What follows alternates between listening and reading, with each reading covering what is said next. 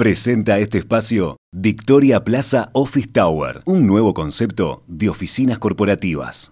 Este miércoles se publicó un nuevo dato de inflación en Estados Unidos. Por primera vez en una cantidad de meses, la inflación resultó menor a lo que venían proyectando los analistas internacionales. Algo similar había ocurrido antes con el último dato de inflación en Europa.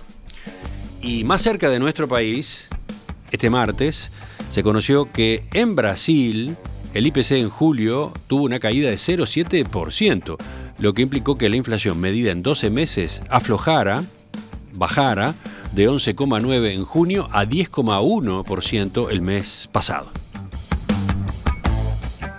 ¿Empieza a cambiar el viento externo en materia de precios? ¿Será que ahora sí podemos pensar en que la inflación también comience a ceder acá? En nuestro país? Ese es el tema para la economista Tamara Yandi, socia de Nexante. Romina. Tamara, ¿qué tal? Buen día, ¿cómo estás? Muy bien, muy buenos días. Tamara, ¿qué evaluación hacen ustedes eh, y están haciendo ustedes de, bueno, esta seguidilla, como mencionaba Emiliano, de datos de inflación que se han conocido en varios países en estos últimos días?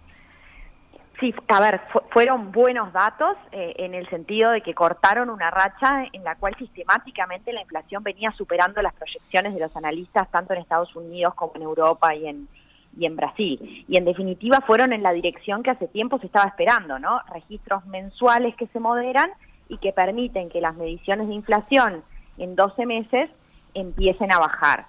Eh, en el caso de Estados Unidos, la inflación bajó de 9,1% en junio a 8,5% en julio, y en el caso de Brasil, lo mencionaba Emiliano, bajó de 11,9% en junio a 10,1% el mes pasado.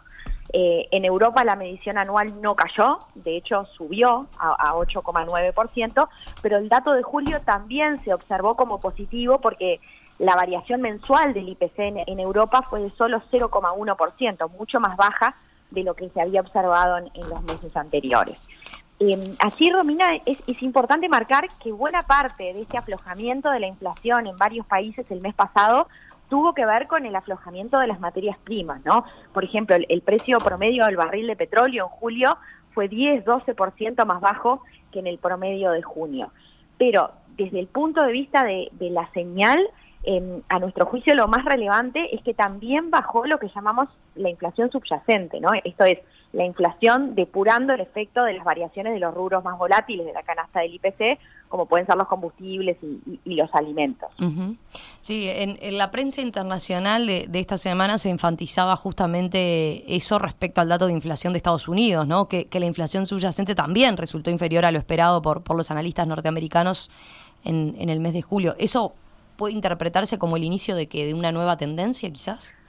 Bueno, creo que, sería demasiado categórico decirlo así para, para lo alta que ha estado la inflación en este último tiempo y para el enorme margen de error que vienen teniendo eh, las proyecciones. No olvidemos además que la inflación subyacente es bastante menos volátil que la inflación total, pero igual tiene su ruido en, el mes a mes, ¿no? ahora, dicho todo eso, la verdad es que la inflación subyacente en Estados Unidos durante julio fue la más baja en 10 meses, tuvo una menor eh, presión tanto a nivel de los precios de los bienes como de los precios de los servicios. Y hay, y hay dos elementos que, en definitiva alimentan la expectativa de que ahora sí podamos estar llegando a, como a un, punto de inflexión en, materia de, la dinámica de inflación. El primer elemento es que los precios de las materias primas han, se han aflojado ¿no? desde los picos de mediados del año. Recién mencionaba el ejemplo del petróleo, pero también ha bajado el precio internacional del trigo, de los lácteos, de varios otros alimentos. Lo hemos, lo hemos abordado en el programa en, varias oportunidades a lo largo de, estas últimas semanas. El segundo elemento, es que, es también realmente muy importante, es que las economías a nivel global están perdiendo fuerza, ¿no? Después del rebote post-COVID. En Estados Unidos, en, en particular, el PBI lleva dos trimestres de caídas caídas pequeñas, pero dos caídas consecutivas. El consumo de bienes tuvo una caída en el segundo trimestre, la confianza de los consumidores está en torno a los niveles más bajos de, los últimos 50 años. bueno, si la demanda se frena, eso debería contribuir a sacarle presión a, los precios. Eh, los mercados ciertamente parecen haber leído eh, muy positivamente el dato de inflación de Estados Unidos, ¿no? El miércoles veía el, día en que se publicó el índice de Standard Poor's 500 de, de la Bolsa de Nueva York, subió, por ejemplo, más de 2% y superó los 4.200 puntos por primera vez desde abril. Correcto, sí. Eh, lo otro a destacar es que también hubo un vuelco en, las expectativas sobre lo que va a ser la Fed en la próxima reunión de septiembre. Eh, hasta ahora los futuros eh, reflejaban una mayor probabilidad de que el mes que viene volviera a haber un aumento de la tasa de referencia de 75 puntos básicos. Luego de este dato de inflación, los futuros le asignan una mayor probabilidad de que el movimiento sea de 50 puntos básicos, un poco menor de alguna forma la lectura parece ser que como la inflación se modera, no va a haber necesidad de que la Fed tenga que ser tan dura en, su próximo movimiento. De todas formas, eh, eh, Romina, y, a pesar, digamos, de, todos lo, que venimos, los datos que venimos recorriendo, eh, no tenemos que perder de vista que, la inflación sigue siendo sumamente alta, ¿no? Incluso la inflación subyacente en Estados Unidos está en 5,9% anual muy alta para los parámetros históricos y, la propia inflación subyacente mensual de julio, que, bueno, celebrada como, como baja en comparación con, estos últimos meses previos, ¿no? Fue de 0,3% en el mes. Es, si se quedara en ese nivel eh, y fuera 0,3% todos los meses, al cabo de un año la inflación subyacente estaría en, el, en un poco más de 3,5% anual.